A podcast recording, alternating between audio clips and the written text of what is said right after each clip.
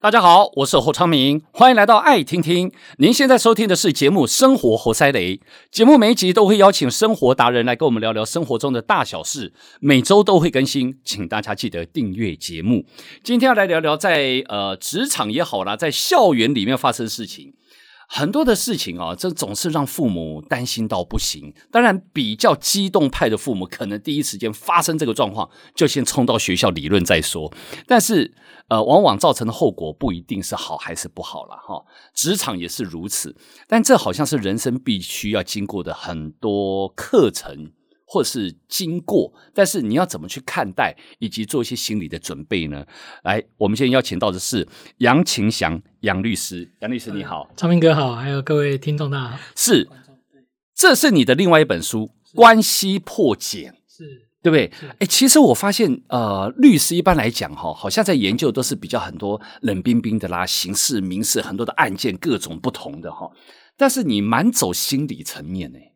呃，可能真的就是你当处理这种比较接近家事方面的律师，或者人与人关系之间问题的这个律师的时候，你会发现越到后面，你你在跟当事人做一些咨询的时候，你会发现你花在那个去研究他们的关系的这个问题的起源，嗯，跟去。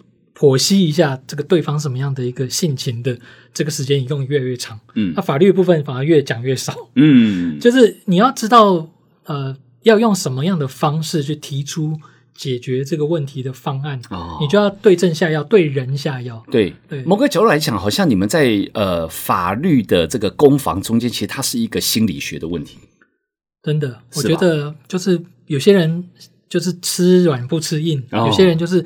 要硬不能软，对呀、啊，对。然后你自己本身又是有三个孩子，孩子现在都上小学了，是好，所以也是因为这样子的关系，是不是你会开始留意到有关在校园是不是会有霸凌的情况？其实，对，我觉得呃，在职业过程当中啦，确实有有一些朋友哦，就是有就相关的一个议题，嗯，就他的孩子在学校碰到呃同学之间的一个一个对待的一个问题，甚至有时候涉及到老师。跟他们之间沟通的一个问题。嗯，那我自己当然有孩子，嗯，然后我也觉得，呃，很多很多的问题其实从校园开始。那校园其实也就是一个小小社会。嗯，那校园的这些这些问题，那后来也衍生到职场上。嗯，哦，职场上的问题，我也有被咨询过一些，呃，关于职场霸凌的这些法律问题。哦，所以才就在第二本书这边的时候，就觉得写人与人之间的关系，从亲近的到。啊、呃，稍微放大一点，到社会上，到校园里面，嗯，我才觉得这部分可以做一些，嗯，哎、欸，但是哦，我跟你讲，这个就是说。每一对父母，包括我在内哦，就是说，当小孩他在学习成长阶段，到了啊、呃，比如说开始上小学啦，他的呃人际关系、同学中间互动，跟幼稚园跟以前是完全不一样的，不同的阶段的成长哦。然后我们就开始很紧张，想要去找一些 是不是单纯一点的学校。但是后来，也不管是公私立，单纯不单纯，学区多复杂，到最后发现。每一个学校好像几乎这种事情很难完全避免。我觉得，呃，我觉得其实父母亲要可能要摒除这方面的观念，对不对？嗯，就是当然，可能父母亲都会想要帮孩子找一个就是单纯一点、认真念书一点，嗯，然后就是比较不会有呃奇怪甚至一些违法行为的这些学校。可是其实这些东西，我觉得。孩子他跟社会之间的一个一个阶梯就是这样子，社会加校园的生活生活，嗯，他在校园他如果接触就是一个无垢的无菌室，嗯，可是他到社会碰到马上就是一个各种菌都来了，嗯、各种、嗯、各种奇奇怪怪的事情就来，那他怎么去接轨？嗯，所以我觉得也许也许不一定是要采这样子的一个一个思维了。嗯，好，适当给予一些不同的接触是好的。对，好，但是呢，如果过度的时候，我们还是要知道该怎么处理。是校园霸凌，这个霸凌的范围到底怎么样叫做合乎霸凌？呃，其实呃，我觉得这个方面学理上，我们当然可以找到很多的这些不同学者他给的定义了。但是我觉得，其实它应该就是属于一种类似像是一些呃，涉及到一些呃。欺压啦，或者说是一些、嗯、呃，涉及到群体对于一方的一个排挤，嗯，哦，或者是给予贬低，嗯、哦，不管是用言语或者用行为，嗯，哦，所做的一个一个人格上的一个压抑的一一些统合统称啊。嗯、那其实我觉得霸凌真真的就会，不管你是好学校啊，或者说所谓普通的学校，嗯、其实我觉得一个团体人就是这样子一个动物啊，就是相处的久，嗯，就有可能越来越分一些小次团体。对对，相处的久就越有这种你我之之分。没错。好，所以呢，你看我为什么今天特地要聊霸凌哦？根据统计，这个都是有统计的确实数字哦。在儿童福利联盟二零一八年台湾校园霸凌防治现况调查，七成以上的孩子曾经接触校园霸凌，这么高的比例。好，在这些儿少当中，有六成他是旁观的人，有将近两成被霸凌过。将近一成是曾经霸凌别人的那个人，又有将近一成呢，曾经霸凌别人，但是他也被人家霸凌，所以不晓得这样呃，将近一成是被霸凌之后，他心生不满，转为去霸凌别人吗？好，家福基金会隔年二零一九年，他也公布了。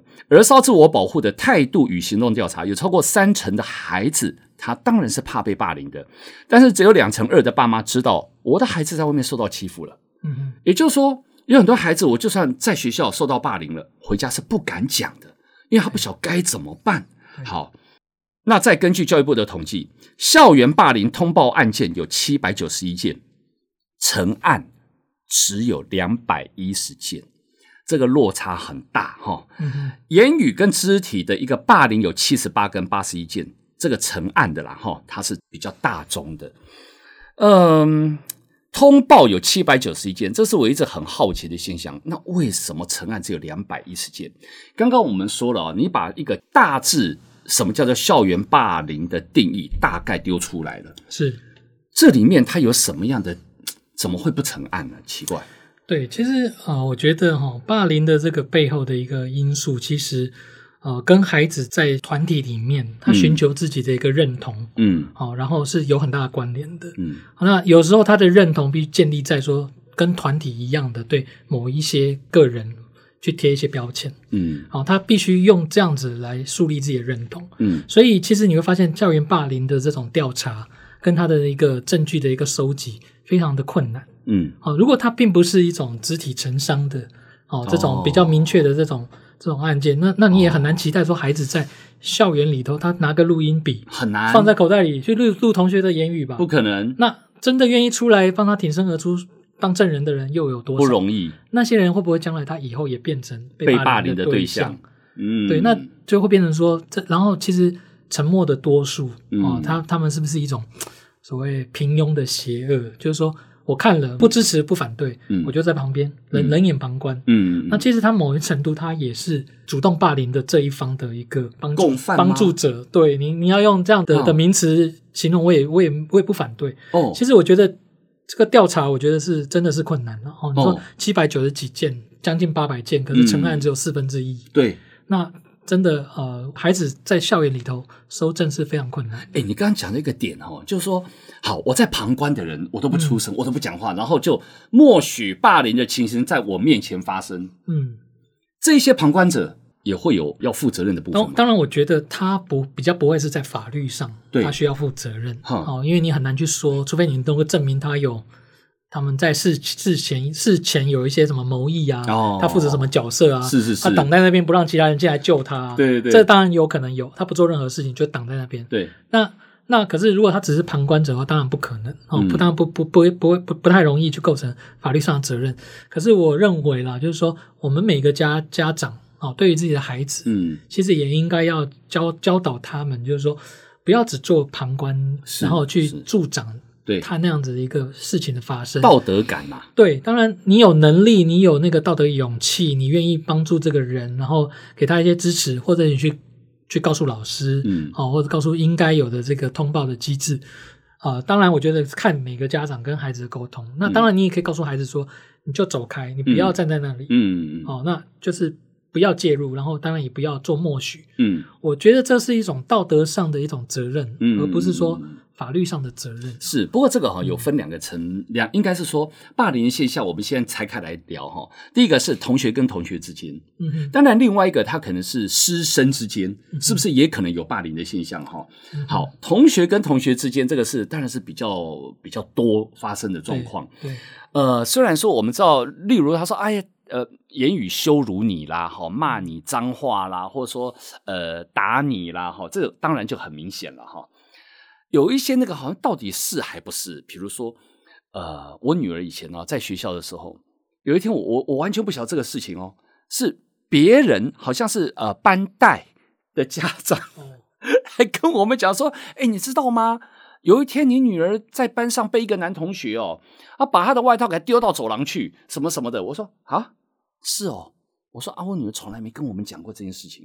嗯，好，那我就回到家之后说，哎，宝贝啊，你那个是不是曾经有这件事情？他说，哦，对啊。我说，啊，你怎么没有回来跟我们讲啊？他说，没有啊，那又没什么。好，OK，这这个事情，但我女儿她她就大而化之，也就算没什么事情。但如果你很计较啊，这也可以称叫霸凌吗？对啊，这有有机会啊，有，有机会啊，对哦，所以你家霸凌的范围可以缩小到一个非常细微的。其实，当然，我觉得如果你就是单一单一的这种同学之间的这种情绪控管出了问题，嗯，嗯那当然不见得成立，嗯。可是你说，在这个丢衣服之前，是不是就已经有一连串的行为？嗯，有有的时候，我们的孩子他会他会想要让父母亲不想父母亲介入了，嗯，他觉得父母亲介入会让这个案件。让这个事件更复杂，更复杂，他自己可以处理就自己处理，对对对，对，那所以我觉得，我觉得有的时候我们也也必须要让孩子呃尝试他们自己解决的一个方案的空间，绝对要你要放手，对，但是有的时候太严重的，嗯、例如说涉及到一些钱财的勒索，对，哦，或者是到达一种心理上的恐惧，哦，那就不行，不敢去，不想去上课，对，哦，我觉得嗯。对这个学习丧失兴趣，嗯，然后成绩一落千丈，嗯，那我觉得父母亲真的就是要时时刻刻的去陪伴，去频繁的去了解，因为这个其实这个背后应该是考验亲子关系，就孩子愿不愿意回到家告诉你我在学校发生了什么事，让我非常的不舒服。是，如果说，哎，每天到学校，以前我们班上我在念书的时候，班上就有发生过，当然不是在我身上了。就有同学那个就就是好像学校的老大，然后就叫某一个同学每一天都叫他去买早餐来给他吃，哦，但没有钱的，是 是是，每天都要他供应早餐。我一想说，哇，你这是在供奉师傅，还 是还是你培养的小弟啊？我们也搞不太清楚啊。但是你知道吗？这就是旁观者，我们当初当初没有这个道德勇气，只会想说，如果我们去呃制止或者是去讲什么了，会不会这个老大就对我们不利？对不对？对，很多事情到现在的校园，也许它发生的层面跟方式不见得一样，我不知道哈。但是，一定父母要亲子关系建立的很好。你刚刚说到了那个状况，嗯，好，比如说我儿子也是，你看我女儿发生过这种，我我儿子发生的更厉害了。这取决在父母的态度哈。我儿子在学校。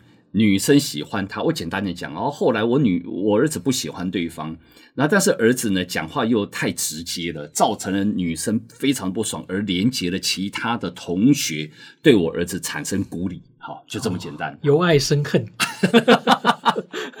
我就想说奇怪的，我儿子有什么魅力呀、啊？这是我很难相信哦。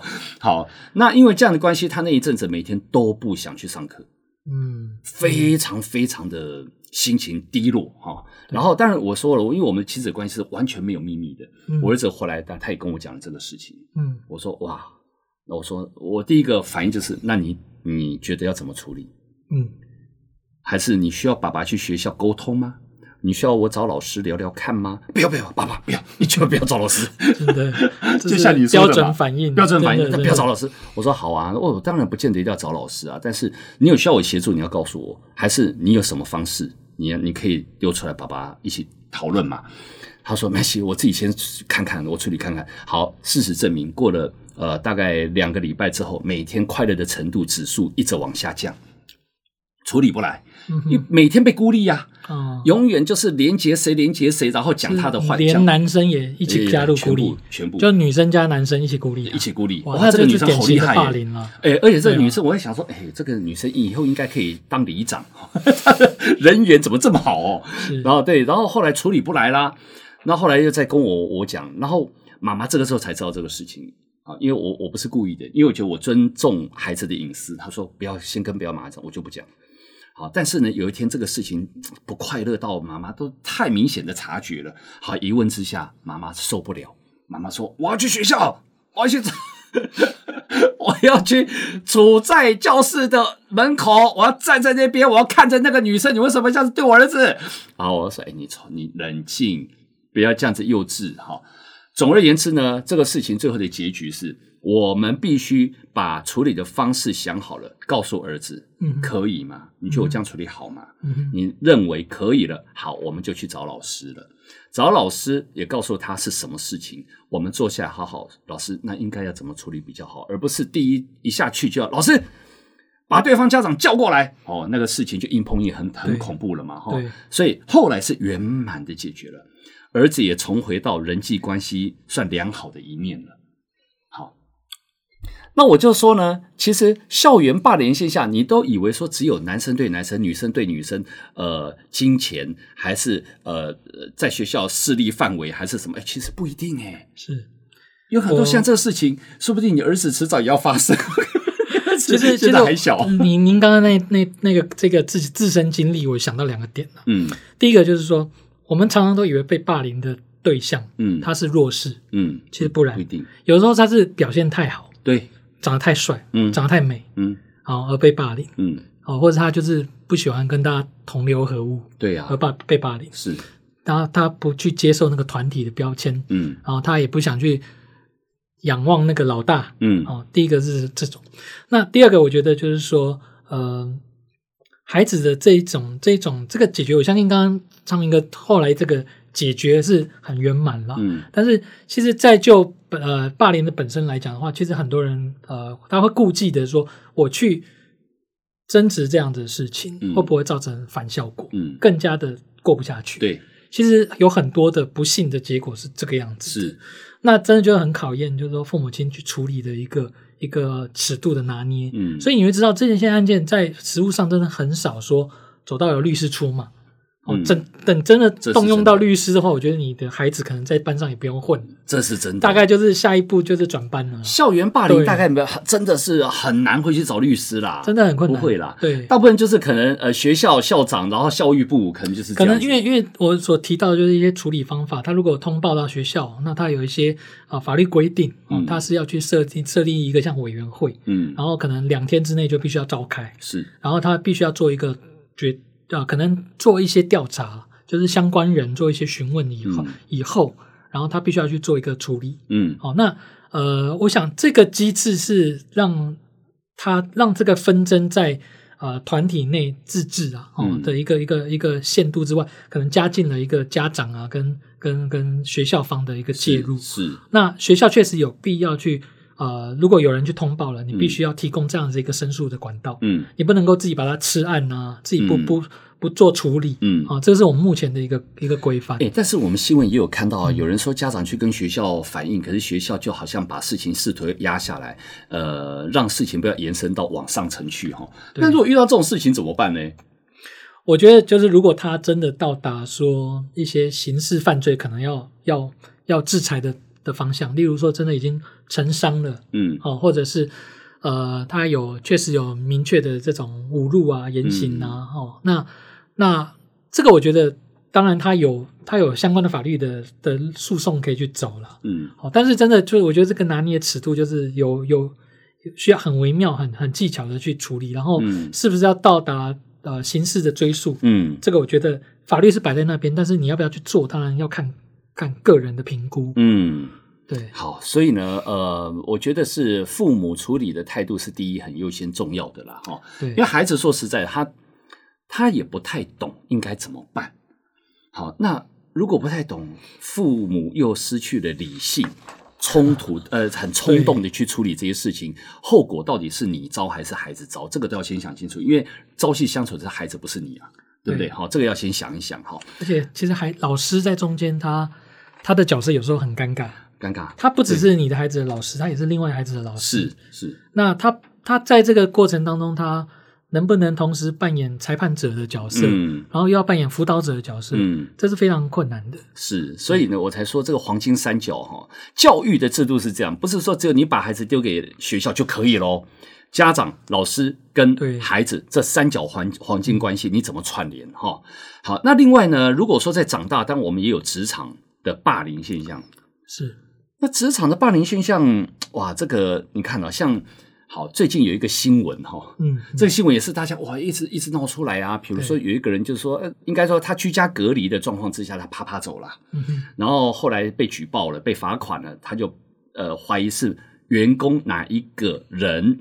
是他偷告密的，因此呢，他就张贴了啊，你还有脸吗？还是怎么样啊？然后可能大家就讲了一些让他自动离职，是这样的状况。好，这只是一个案子哈。对，但在职场里面，有人多多少少，比如说啊，我是老鸟哎，嗯，好，我是你长官哎，嗯，好，那呃，反正我我很多的事情啊，造成不公平的现象。这职场霸凌是不是只要我产生？当然跟校园有定义不同，校园可能他还有打人什么的，当然职场也有可能。但只是不是我心里面极度感到不舒服、恐惧之意，就叫职场霸凌呢？对，其实职场霸凌的定义，我觉得也跟校园霸凌其实是差不多啦。哦、就是说，当你是呃受到一个就是超越一般人的这种理解的这种呃互动的标准以以外的那种人格上的被贬低，嗯，啊、呃，不管是言语上或者是肢体上的，嗯、或者甚至一些呃。涉及到一些关于你的个人条件的这种偏见的一种一种骚扰或者是一种呃贬义的话，嗯，其实都有可能成为呃成为职场霸凌的。就像我我的书当中举个例子啊，就是她就是一个怀孕的的的女同事，嗯、然后另外一个同事就是对她可能就是呃对她不知道哪里看不爽了，嗯、不管她的工作表现或者她的她的外在条件，然后就是故意吓她，嗯，哦，就是关门关的突然在她在的时候关的很大声。嗯对，要不然就是呃，在她一个人在办公室的时候，可能做一些声音去、嗯、去去去骚扰人家。对，哦，那这个其实职场霸凌的定义蛮广泛的。哦，这个也算是这个也有可能。对，嗯，那怎么办呢？跟上头主管是所有的公司，他一定要有一个处理职场霸凌的机制。其实我我觉得职场霸凌的问题比校园霸凌的问题有解了。嗯，比较有解。怎么说？就是第一个，我觉得，因为大家毕竟是成年人嘛，对你。拥有比孩子更好的一个收证能力，嗯，好，你你所描述的那样的一个状况，你能不能用录音、录影，嗯、或者是用什么样的方式去做反制、做收整？嗯，我觉得这个是第一个大人比较做得到。嗯，第二个是你可以跟公司的长官，嗯，好去做通报。OK，好，但是那通报以后，那你确实有证物，确实有证据，嗯，给长官通报。那长官他们依照法律必须要提供给劳工一个。呃，没有免于恐惧啊，或者说是一个安心上班的环境。嗯，这个我们在相关的这些法律、劳工的相关保护的法规上面都找得到依据的。嗯，好，那那与劳资双方资方是理应要去提供劳工一个免于恐惧的一个、嗯、一个环境。嗯，那如果公司经过你的这样子的一个呃通报，却不做任何事情，嗯，那如果严重到你已经没办法工作下去的话，嗯。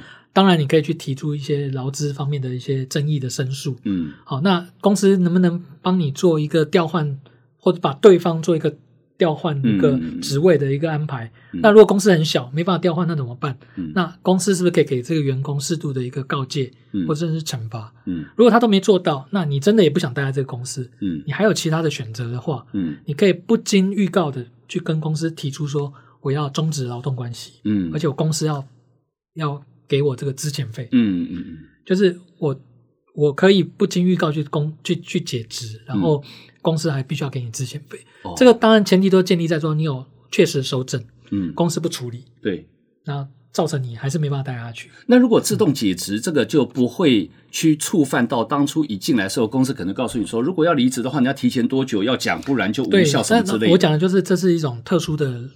事由，对，特殊的法律事由，对，当公司没有办法提供给你一个能够身心上安全健康的一个环境的时候，嗯、这时候错是在公司。嗯，劳工有这个权利提前终止劳动契约。嗯嗯嗯，哎、但是这个有的东西哈，就说好，我可以修正得宜的话，当然他就是可以显而易见的一个分辨。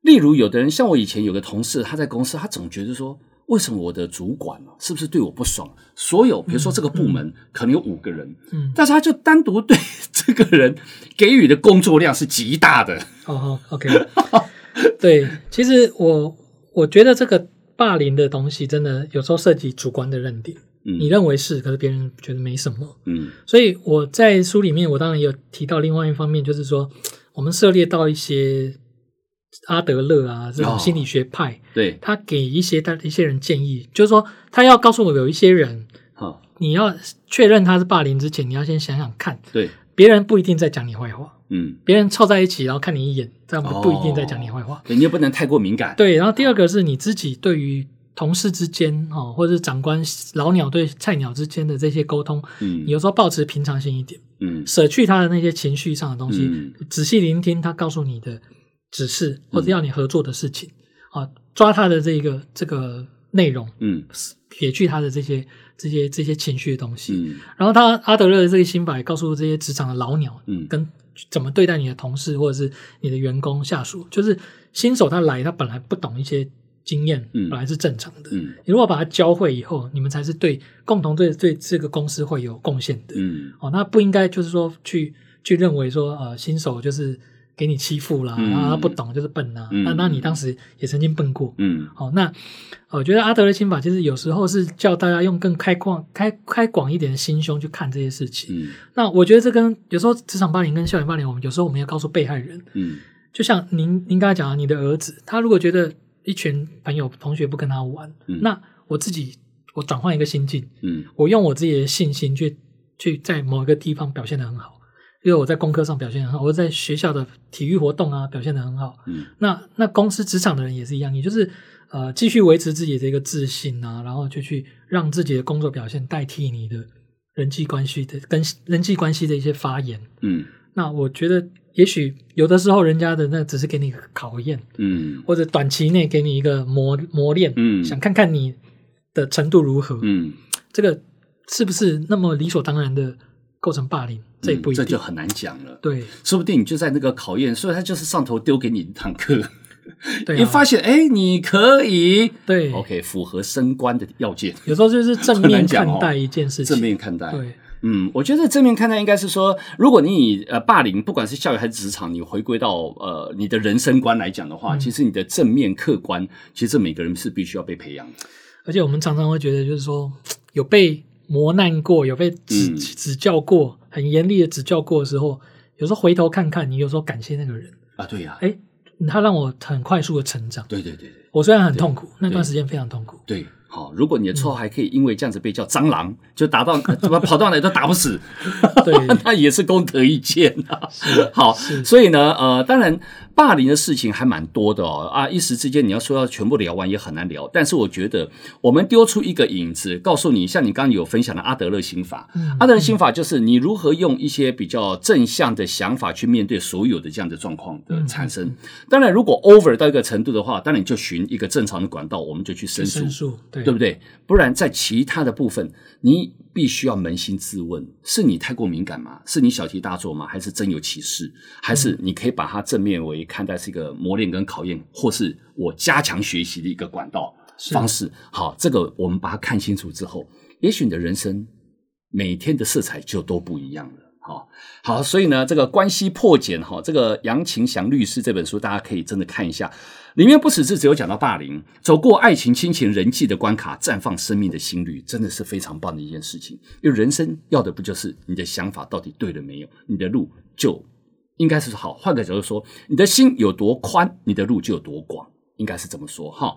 来，今天也非常谢谢杨律师，谢谢，谢谢，欢迎大家分享节目，更欢迎订阅我们的节目，有新的节目上线就会收到通知。我们下次见，拜拜。